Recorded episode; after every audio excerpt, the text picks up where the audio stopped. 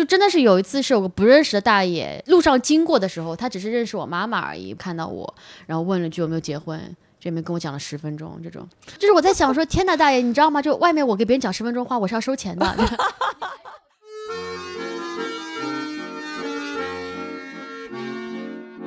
大家好，这是一个叫做“效果小酒馆”的采访类播客。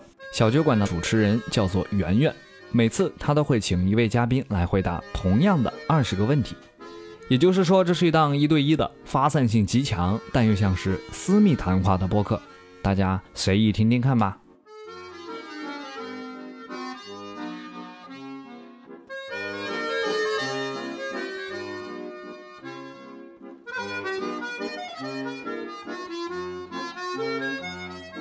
好，这里是效果小酒馆。我们今天请的嘉宾是 Nora。Hello，Hello，大家好，呃非常高兴能够来到我们的小酒馆，在这么一个白天。白天来到了小酒馆。是的，呃，在我们对 Nora 进行二十个问题的询问之前，我们先来念一下回答我们这些问题的一些观众朋友们。有一位叫三月的风娜的微博网友，他在最近你有什么新发现的问题？回答的是年纪越大越容易破防。你知道破防什么意思吗？哦，破防就是指情绪很容易崩溃，是这个意思吗？嗯、好像是，就是自己的心理防线容易被击溃。因为我第一次听“破防”这个词的时候，我一下子没反应过来什么意思，啊然后大家老用，我就发现哦，是是是原来是这个意思。是。呃，他说年龄越大越容易破防，嗯你有这种体验吗？嗯，我觉得年龄越大，看到跟父母有关的这种东西，就是越来越容易破防，这个嗯。是真的。嗯。我是觉得可能是因为你年龄越大，你接触的事情越多，然后那些东西对你产生的冲击越大。就比如你要是嗯。非常小的时候，你什么都不知道，嗯。一个人他就算死在你面前、或者干嘛，对你来说你不知道那意味着什么，可能哦我没有想到小酒馆是这么严肃的一个话题，一上来就已经死了，这这才过去十秒钟哦哦，好的好的，用了一些死亡意象来 来衬托出一些喜剧嘛。呃这个意象也是非常圆圆的话，嗯，是是是，有一个叫圈地自萌的鬼怪的微博网友，呃，最近有什么新发现吗？他说穿裙子心情会比较好。嗯嗯你有这种体验吗？嗯，没有，但我。因为就是今年才加入这家新公司嘛，就是我白天那家公司，所以我妈也说我比以前更爱打扮了。因为这家公司到底是跟就是时尚稍微搭那么一点点关系的。在我来这家公司之前的话，其实我穿着就非常非常随便，然后也从来不会考虑去搭配一个什么首饰啊什么的。然后我妈觉得我是一个非常好养的、非常朴素的孩子。她最多说的一句话就是：“哎，以后哪个男孩子运气好遇见你呀、这么省事儿。” 然后，然后今年换了公司以后，我妈就说。嗯，这投资还是要看长线的，这个谁知道哪天就变了呢？就就会这个样子。但穿裙子确实会让心情变好了。我觉得打扮就会让人心情变好，是是不一定要穿裙子，你穿一件很是是是酷的这种裙裤，其实也会心情很好。因为你打扮自己了，你会觉得我今天出门的时候，我对自己付出了一些时间，花费了一些时间，嗯嗯嗯你就会觉得这种东西不管好不好看，反正我觉得我值得了。对，而且你打扮，你就会想出去玩，然后你就会想给自己安排很多活动，你那天就会很丰满。是是嗯。是是是。还有一位叫粉红小老虎的 朋友，他没有他回答完问题，但是我我最想念的是他最后，嗯，他说一开始写问卷是为了小礼物，但是写着写着有点想掉眼泪，嗯。因为这好像是不错的说话机会，我可能以后要定期想写这个。我我觉得这个就是人现在很多时候就没有机会说自己想说的话，嗯，就说话的机会还是很多的，嗯，但是你要说一些自己想说的话，那个情境还是挺难出现的。嗯，是的。嗯，我觉得脱口秀演员可能会稍微好一点，是如果你真的有非常强烈的情绪想表达的话，你总会想把它写到段子里面去，因为那是一个可以让很多人都听到你非常想讲的话的一个契机。嗯但是还有一些话，其实你并不想把它做梗，你也不嗯想让大家都知道，你只想跟某一些人倾诉。但其实我会觉得现在。可以倾诉的人其实越来越少了，因为我很多朋友都已经在生活的另一个阶段了，他们都已经有自己的一些家庭，有自己的一些要考虑一些非常现实的问题。然后我觉得我跟他们生活阶段不一样，然后我们所处的一些矛盾点和人生的一些交叉路口也是非常非常不一样。嗯，如果我去跟他们讲说我上节节目有压力，他们是完全不会，就呃你在炫耀吗？就 就是或者跟他们讲说我要就是平衡我的工作和脱口秀这两件事情，就是我在考虑或怎么样，他们也其实不能体会，因为他们大多数人还是在走一条非常常规一条生活的轨迹，所以嗯。有人可以跟你分享或者听懂你讲的话，其实是件很可贵的事情。我觉得，好，那我们接下来就开始对 Nora 进行二十个问题的拷问。看出来了，拷问官非常严格，准备了一双靴子，准备拷打我。我们第一个问题，最近你有什么新发现吗？嗯，最近这个发现不能说是很新，但是我又有一次就是非常非常深刻的觉得，就是在网上讲话太难了，然后在网上能够存活真的太难了，因为最近看到了太多。明明都是可以是非常正面的人物，然后硬要被就是说出一些不好的话来，这些事情，或者是一些我觉得大家只可能有一种想法，但结果会有第二种想法的事情，就是让我觉得太难了，在网上生存。在网上生存难。我之前有想过这个事情。之前嗯我们就说，人类普通的私下的谈话是嗯经不起大众审视的，嗯嗯嗯，因为你很可能就会讲一些不太好的东西，但是这嗯些你要一。一旦经过大众审视，大家都会觉得你怎么能说出这种话之类的。嗯但我后来想一想，是不是因为你私下谈话，你能影响的只有两个人、三个人嗯最多？因为你是私下谈话的，你影响的人数是有限的。嗯然后到了网上，如果你是一个很有影响力的人，嗯因为你面对的公众和你面对的影响的可能的影响力嗯。很多，嗯。所以你就一定要对自己的话负责。然后这个负责呢，就会导致你有一些话偏颇，别人就会来对你评论啊，然后曲解嗯。你的意思呀、嗯。这其实是很难的，因为以前大家不上网嘛，嗯不怎么上网，然后你嗯。的、你自己的话就是给说给你自己听的。嗯，但后来大家去上网了，网络它天然有一个权利，就是你的话可能被任何一个人看到，嗯所以它就会造成现在这样。你在网络说话还是要谨慎。嗯，我同意你的观点，就是其实现在由于你讲话的影响力和以前相比是就是几何倍数的一个增长，所以导致你讲话的时候会受到各种新的角度的一些 judge。但我也在想一个问题，比如说以前的著作。随便讲《罗密欧与嗯朱丽叶》，嗯当它开始流行的时候，它也影响了很大一批人，嗯哪怕是口口相传。嗯可是那一批人，他们去看待这个作品的角度，还是纯粹从文学性去来看它，从故事性来解读它，不会赋予它一些更多的意义。但是现在会有人说，啊，这个东西讲述什么啊？讲述青少年自杀，这不好，怎么？哦，我我明白你的意思就是。现在的会有更多的是你还要去为自己来辩护，说我这个东西它的初衷不是为了鼓励哦，这个。我明白你的意思了，就是。哎，之前我看一个选题吧，他就嗯说文学作品是法外之地嘛，就类 类似于这样的啊是是东西。对但是这，哎，这个东西很难说，对而且就算你说了，它也很难改变。对，因为我之前看弹幕，就比如我们小时候看什么《梁山伯与祝英台》嗯嗯然后现在弹幕都是啊，马英才那么好，你为什么要跟 梁山伯？就是这种，因为觉得好像现在就是人们很奇容怪容不下一些瑕疵。嗯，我觉得就自以为自己正义的人，一个是很多，第二个是非常坚持我的意见，你必须要认可的人也多了很多。是，这我觉得真的 很奇怪。我甚至都不会不会想说服别人，每个人都觉得某一个演员很好笑，因为我觉得这也是不可能的。这这这就太难了，这就太难了。对啊，我觉得好笑和就是这件事情是不是正确，其实都是挺主观的。因为我嗯们看了那么多黑白灰的这种电影，都知道其实正确本来就不是一个零和一的一个故事。是，嗯尤其是就比如一个人，他一直看某一位演员的，然后他一嗯开始看不觉得好笑，嗯然后他进入他那个情景里面，他就觉得这个好笑，他看其他的，他觉他就觉得其他的不好笑，对这都是很正常的。就是你觉得好不好笑，可能跟你自己的人生经历和你自己的审美有关。对，就你不应该逼别人，对吧？你嫁给你老公，不应该逼所有人爱上你老公，是不是这个道理？这倒是，这倒是的。嗯嗯。那在与人交往中，你希望呈现什么样的形象？我希望让大家觉得跟我在一起是件 很轻松的事情。这是 我来了效果之后觉得，哎，我居然不是这样一个人。但因为我以前在中学的时候，我可能就是那种，因为一些机缘巧合吧，就让我变成了就是班级里面那种所谓的那种开心果这样的一个人物。然后那时候我就会做很多很多事情，然后让男生跟我就像兄弟，然后让女生跟我讲话的时候都会觉得很没有压力。所以我觉得那是我种我自己非常喜欢的状态。然后。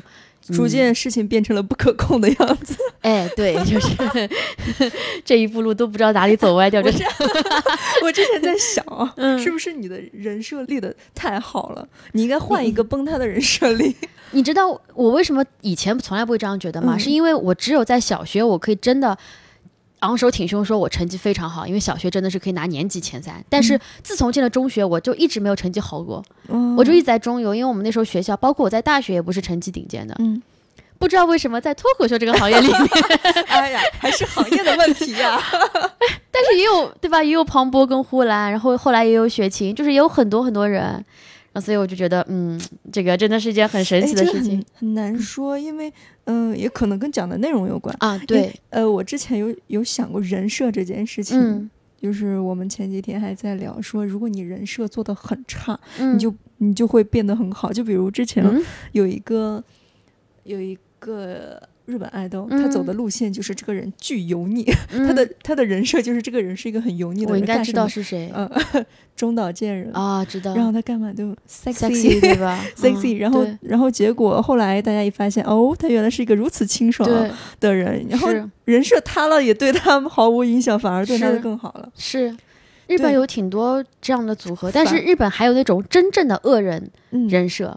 就是一些搞笑艺人，他们就是那种所谓的渣男人设，是也可以火。这种他们收到的很多 offer 就是去整蛊他们，嗯，对吧？他们也可以黑火黑火的。所以我觉得，嗯，有些人他也塌不掉，整蛊出来就是，嗯，哎，其实你这个人设也挺好的，就是你人设是女精英有压迫感，结果一塌，一看你这个人如此的清新亲民，嗯。这两个我也不知道，我我不知道我怎么能做到。但首先我先从自己的衣着 做起，好好穿我爱穿的衣服。我觉得那些在网上说你的人，只要见了你就完全不会那样想。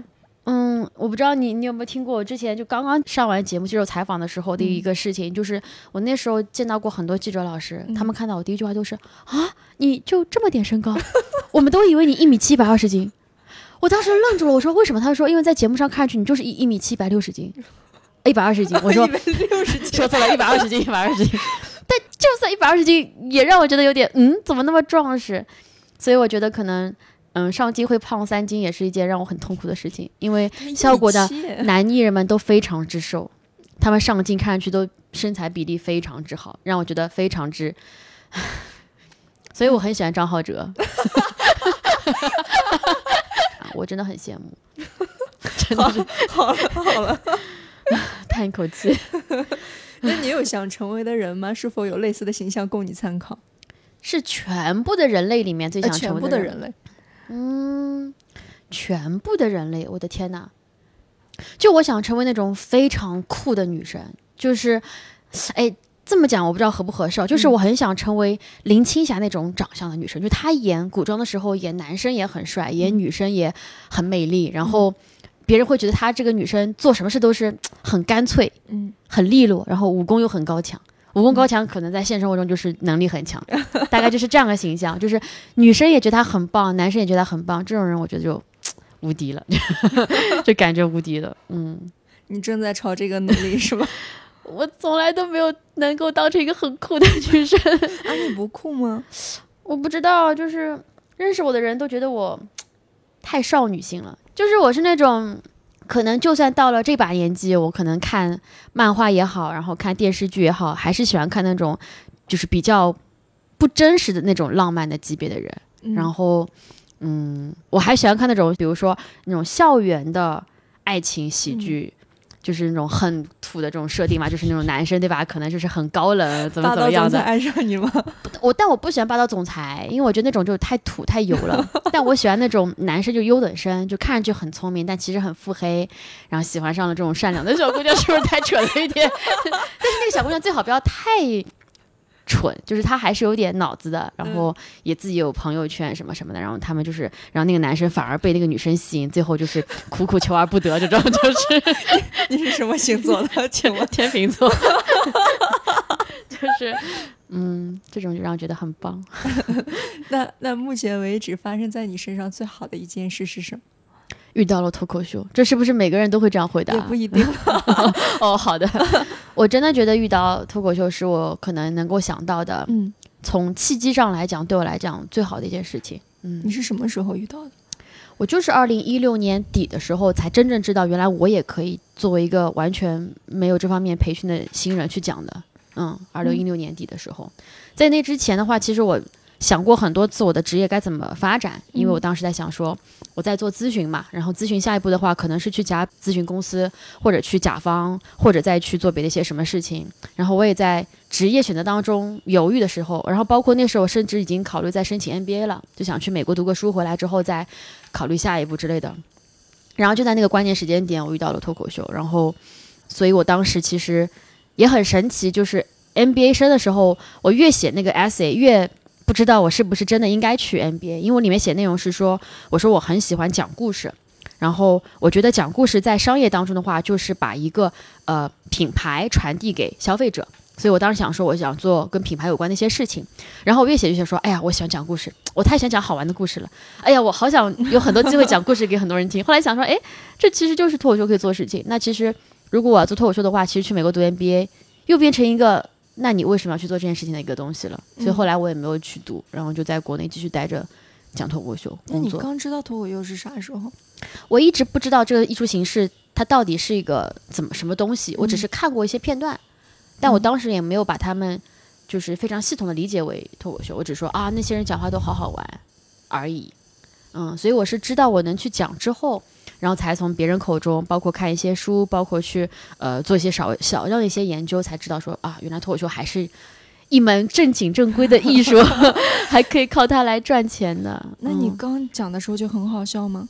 当然不是啦，刚讲时候场子也很少，然后我可能比如说我第一次讲的很冷，然后我是过了三周以后讲的第二次，第二次可能五分钟里面零零星星有一些些笑声，然后也是在两星期后讲第三次，然后这样子。但是那个时候我我告诉自己是，因为我以前都是跟认识的朋友讲话，然后他们会笑，其实很正常，因为他们本来就是你的朋友。但你讲脱口秀是跟一房间的陌生人，然后嗯。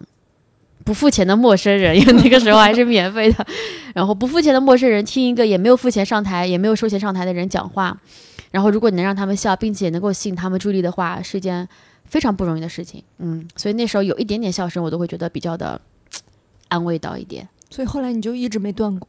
没断过。哦，嗯，毅力好强哦。也没有，也没有，因为它不是坚持的一个东西，如果需要坚持的话，说明你没有那么喜欢的。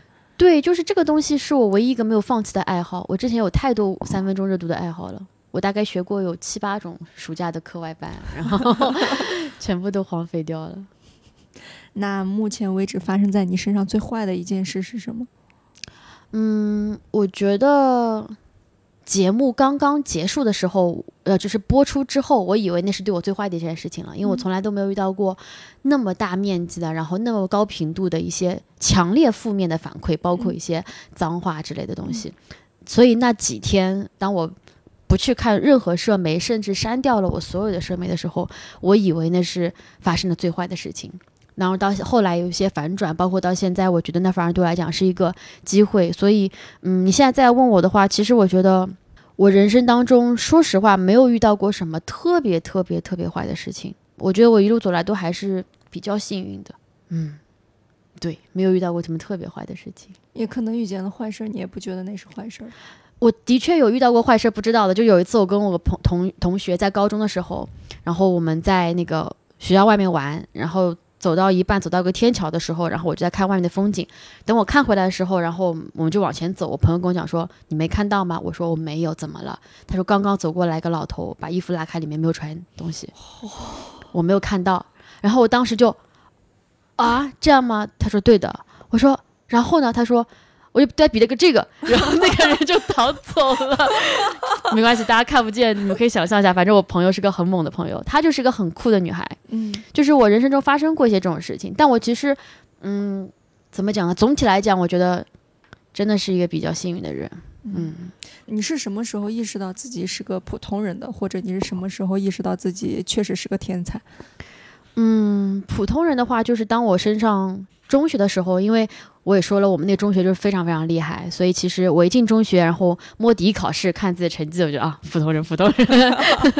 而且我那个那段时间，可能高中整个七年就初初高中七年，我也从来没有考过什么特别特别好的成绩，就一直维持在一个中等的状态。但是我很开心，因为我觉得，嗯，也没有什么不好的，就是我也。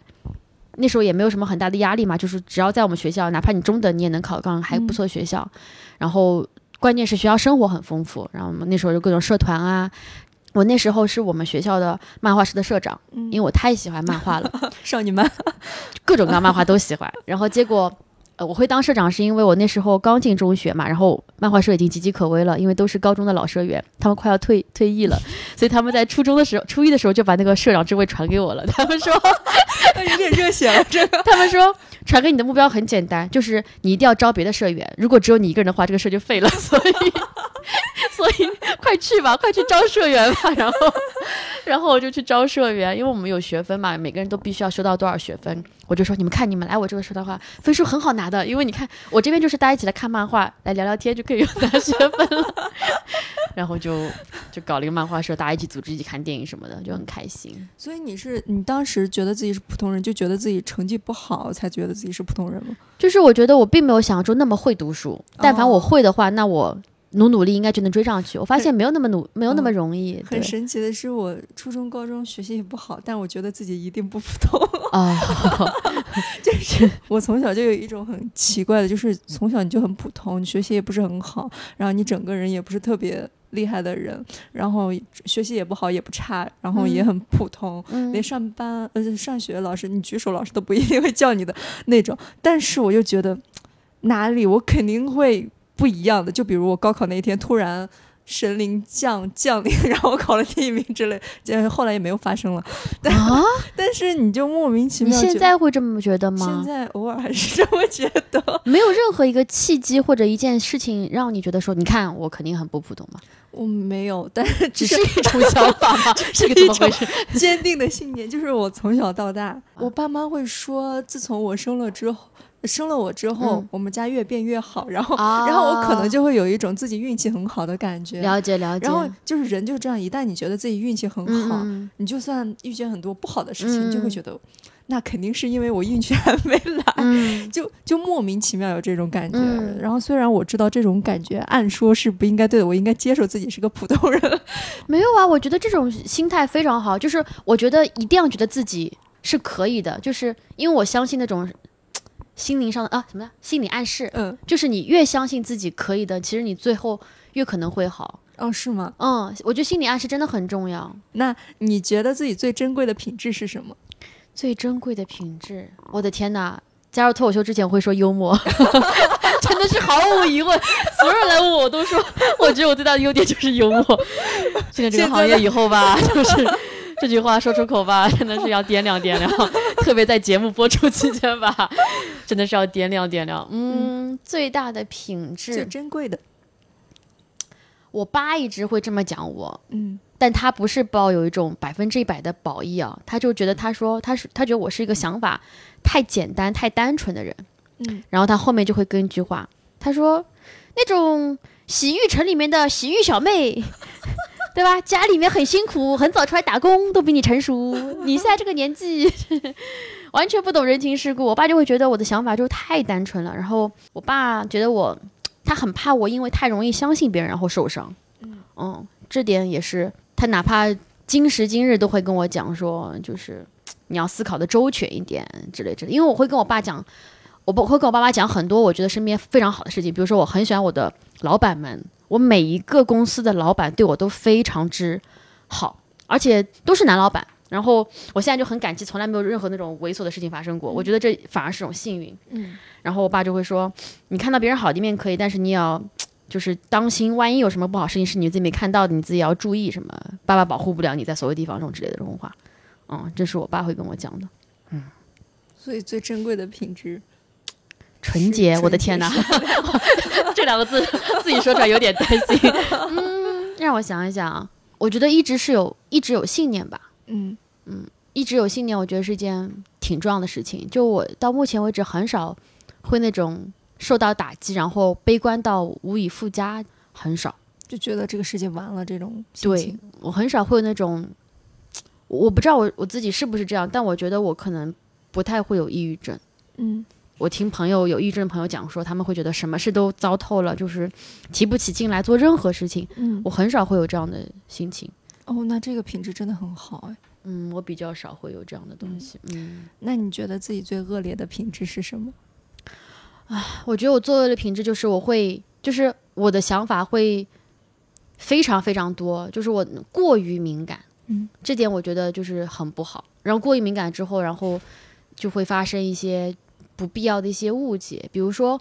由于一开始我觉得我自己就是喜欢让大家笑，是本质里面有一点讨好型人格嘛，就是我不希望有人对我有很强烈的不喜欢，然后以至于到后来就是嗯，但凡是我自己单方面喜欢的人，然后我觉得他对我有一些些，就是我自己觉得不太好的地方时，我就会想很多，然后待人接物时候就会很拧巴，这点我觉得不太好，而且是非常非常不好。嗯，嗯，你有想改吗？还是说这个很难改？我觉得这个挺难改的，因为我觉得所谓的敏感也是脱口秀演员比较容易写出段子原因之一，就因为你感受非常的快，就是一点小事你就会哎，是不是有这种可能，所以你才能会写出这段子。嗯，但是又因为我我发生过很多事情，就是我觉得别人不喜欢我了，然后我就是去就在自己纠结几个月以后，爸爸去跟别人讲说啊，我觉得你是不是怎么不喜欢我，怎么怎么样？然后别人说你在说什么？你怎么了？我我当时怎么怎么样？怎么？我说啊什么？我说我还我还觉得我们就再也不能一起出去玩了，再怎么样的就是。平均会说你有病吧，这样的一个结尾，就可能有时候也会有，嗯，那你曾经有过被闪电击中或者起鸡皮疙瘩这样的体验吗？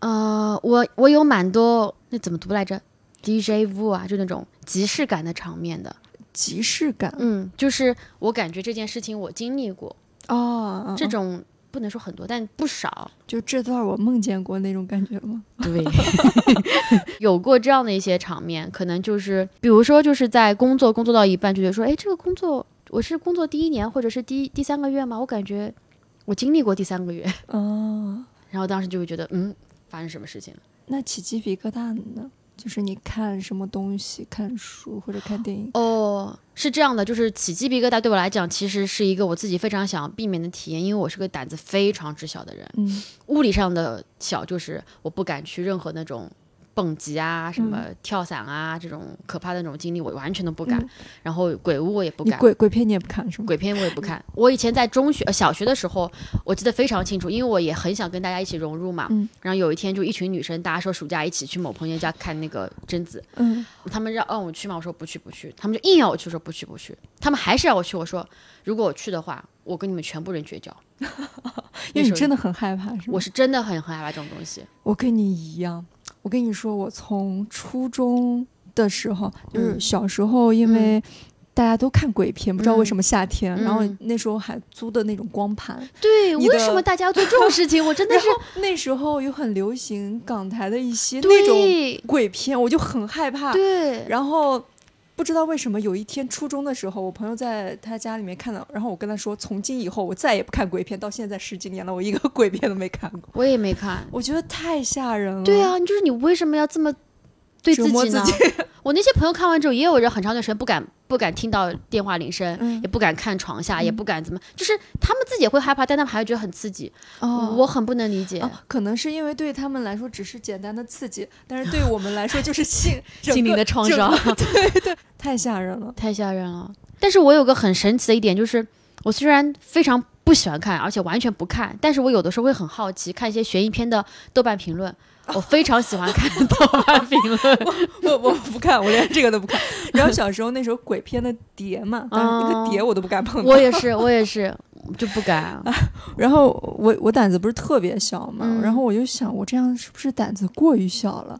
然后后来发现很多人也也像我这样，啊那我就对安慰了。真的可能是因为我们太敏感或者想象力太丰富了，就是你会想很多，，对，就是你会发散很多。他明明只是这这样害怕，是的但你会是的想很多，你越想越害怕。是的，别人确实是爽了，但我们是真的受到了 重大伤害。就我我还有一次是就是我朋友，然后那时候跟我去玩迪士尼里面的鬼屋，然后他就是硬要去，他说没关系，你看前面那个小孩子六岁都进去了，然后。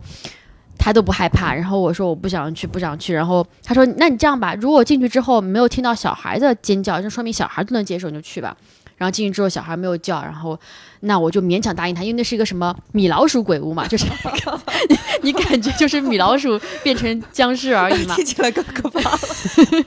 然后我就进去了，然后进去之后我就因为我们是几个朋友一起嘛，还有一对情侣的，我当时就非常害怕，因为我进去发现那个门隔音非常好，所以里面很多人叫，外面是完全听不见的。哦对吧？进去之后我就很害怕，然后进去之后我就一下子害怕了，然后我就不行，我就直接冲到我那对情侣当中，左手拉男朋友，右手拉女朋友，然后就一路到了门口，然后我就一路拉着他们到门口之后，我说：“啊，吓死我，吓死我！”一看不是我朋友，是一个路人男跟个路人女。路人女说：“这谁呀、路人男说：“我我不知道啊。”就牵了一路情侣的手，我的天，然后我就走了。社死了。我把这个最恐怖的事情留给他们了，就是，嗯，真的很可怕。我觉得说小孩都不怕这件事完全不成立，因为小孩小的时候就是不怕。我不知道呀，我已经不记得我小时候怕不怕了。我小我妈说我小时候完全不怕，是说我小时候去那种很高的地方，那种我都不趴在怕的外面不怕。我越 人 就我感觉你小的时候你啥都不知道，你当然是是是，你当然不怕了。所以不要相信什么小孩子都不怕这件事情。真的是。你有喜欢的电影吗？你喜欢哪个电影导演？我喜欢的电影，如果说硬要讲的话，其实很小时候开始我就没有变过了，因为我发现后面电影没办法超过，一个是《教父》，一个是《赌神》。嗯。我小时候很喜欢那种很酷的人，嗯。然后那时候我记得三部曲都是我跟我爸一起看的，然后有些片段当然我爸没让我看，嗯。但是大部分电影我看完之后觉得说太帅了，然后那时候可能，嗯，还有就是我喜欢看那个《新世纪福音战士》，就如果你要讲电影作品的话，嗯。然后这三个看完之后对我最大的一个困惑就是我中学时候写长大时候想干什么，嗯。对吧？就会写这种 The Driver of EVA。Godmother 这种之类的，老师都觉得 你这个小孩有点哪里怪怪的，不是想当工人就想当黑社会，然后就把我爸叫去，然后我爸就很开心，因为我爸觉得这是我们父女间的一种就是美好的回忆嘛，就跟老师很开心解释说啊，那是因为我们小时候喜欢看这个东西，哈哈哈哈。老师觉得这个爸爸有点不太对劲，然后就说你可以回去了，就这样子。那你有没有喜欢的作家？如果让我一下子想到的话，都是一些好老。我就是我是一个很喜欢排名的人，嗯所以如果我一旦不再做排名这件事情的话，我就不记得我最喜欢是谁了。但是在我还喜欢排名的时候，我很喜欢，还喜欢排名？你你以前就是我很喜欢。我小的时候最喜欢别人问我就是你最喜欢什么颜色，然后我去我会提前准备好。别人如果问我最喜欢的颜色是这个颜色，数字是这个数字，动物还有水果，我都时刻准备让大家来问我，我是我是一个这样的人。然后长大了就没有这个方面闲情逸致了。但是我小时候喜欢的是洛洛嘛，就是跟、最那个小说呢？对对对，然后他以前写过那个呃年华是无效性啊，如果声音不记得啊这种，嗯就非常浪漫系的那种讲嗯友情或者讲爱情的小说，嗯，然后我就很很喜欢看。然后写文章的时候，我也会写那种疼痛式散文。你是洛洛党是吗？我们那时候我是迪安党，哦，还有党派之分的，原来太可怕了。就跟周杰伦党和林俊杰党一样。是的，是的。对，小时候就蛮喜欢看这种青春的伤痛，然后看完之后就硬要把自己带入，说啊，嗯我跟某某朋友两个人就像是这两个人一样，就怎么怎么样怎么样，就这样子。如果要学一门艺术，你会选择什么？学一门艺术啊，嗯我很想学大提琴，嗯，为啥呢？我觉得大提琴好酷啊！一个是因为 EVA 里面很多的背景音乐都是大提琴的音乐，嗯第二是因为我觉得，嗯，我觉得大提琴的声音让人一听就有种很肃穆的感觉，嗯好像这个音乐一听就会让你沉浸到某一个很高级的状态里面，啊，他会立马把你拉进一个另外一个世界。对，就很酷。嗯，那你有去学吗？完全没有，因为太重了。我自从学过吉他以后，我爸就放弃对我任何音乐方面的培养。他说：“你们学校不是还可以吹笛子吗？你吹。你对自己最满意的一次选择是什么？”最满意的一次选择啊，我觉得年纪越大，我就越满意我当时没有去国外念大学这件事情。嗯嗯，选择在国内念，因为我觉得的确是跟嗯、父母相处时间，无论你怎么去计划它，但凡你成人了，一定是会越来越少的，嗯因为各种各样的事情。嗯嗯，所以你就很庆幸那时候没去。对，出去的话就是四年见不到嘛，现在只是一年见不到。当嗯时三年还是跟爸妈会有经常出去玩啊干嘛的。你的终极目标是什么？终极目标就是财富自由，可以全职讲脱口秀。你 财富没有自由吗？完全没有，在上海财富自由太难了。那你觉得自己是个好人吗？现在大家是不是都很喜欢坏人？就感觉坏人很酷。但我觉得我也没有做过什么很坏的事情，我够不上格做一个坏人。你想你想做一个很酷的坏人，结果你发现自己是个好人。对，就是就是个好人，就是一个很中规中矩的好人，没有做过很坏的事情，但也没有做过什么大善之举。嗯，那世界上有让你深恶痛绝的人吗？有太多了，我现在就非常讨厌那些我们看不见的恶，但是还在作恶的那些人。我前两天又看了一本那个侦探小说，就什么《扫鼠岭》，它就是讲中国版的，就是嗯福利院里面性侵女童的，嗯还有男童这种事情。然后这种小说看的我就是很压抑，因为底下好多人都说什么几几年哪里哪里新闻爆出来某某地方这个事情，然后查了一下，现在还没有判，我就 想到世界上还有很多这样的事情，然后就觉得嗯，这种人就是很嗯痛恨。这是绝对的恶。对，那你世界上有让你五体投地的人吗？五体投地的人啊，我觉得世界上有很多天才，他们在他们那个领域让我非常的五体投地。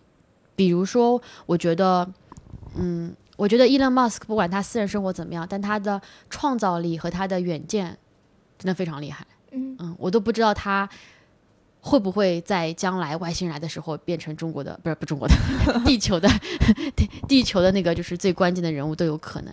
嗯，就是我觉得那种非常知道自己想要什么，且极尽所有资源完成这个目标，且不断在拓展新目标的人，非常厉害哦，嗯这就是你自己现在正在做的事吗？啊！我觉得我从天赋上来讲就没有他们那么厉害，但凡我有一点天赋，这个比赛也不会是这个样子的。你最喜欢哪个城市？啊、我喜欢上海，怎么办？嗯，但我真的啊你是上海人，你还喜欢上海？对，因为我个人是觉得，就是人会不太喜欢自己出生的地方啊。所以我就是一直比较幸运，就是我嗯身边的环境都是比较温暖的环境。嗯所以上海给我的印象就是，嗯，我的父母对吧，我的家人就嗯亲戚之类的，然后还有我的一些同学，我的很多年的朋友，嗯，对吧？包括脱口秀的根据地也在上海，嗯就说好多好多好的事情发生都在上海，所以，嗯，上海真的是我最喜欢的城市。哦，嗯就是我总觉得，呃，有有这样的一个说法，就是说，如果你离一个东西太近的，它的美感就会消失。嗯就比如经常在桂林山水那边划水的一些嗯老伯，就是游嗯客来就觉得桂林很漂亮，但是对于他们来说，就觉得那个地方只是普通的。对地方对对，嗯、就可能对于我来说也是这样，就是别人可能会觉嗯得，哎，你的城市还行啊，但是因为我自己生长在里面，可能就没有那么嗯喜欢。哎，但我也不知道为什么，反正你就是完全喜欢上海。那肯定有很多我不喜欢的地方啦，嗯比如说就是非常多管闲事的 那种那种懂的那种，天天那种不认识的，就真的是有一次是有个不认识的大爷，就路上经过的时候，他只是认识我妈妈而已，不认识大爷路上经过，然后看到我，然后问了句有没有结婚。这边跟我讲了十分钟，这种就是我在想说，天呐，大爷，你知道吗？就外面我给别人讲十分钟话，我是要收钱的，你还让我这样听讲十分钟，你还你还怎么？大爷你怎么回事？他也就是对吧？就是那边讲十分钟，就是女人该怎么怎么样，我就觉得哦，好烦躁，就这种样子。嗯，你有没有喜欢的气味？哦，有，我很喜欢我们就是老家木房子那种木头的气味，嗯和夏天那种。哎，玉兰花是夏天的味道还是秋天的味道？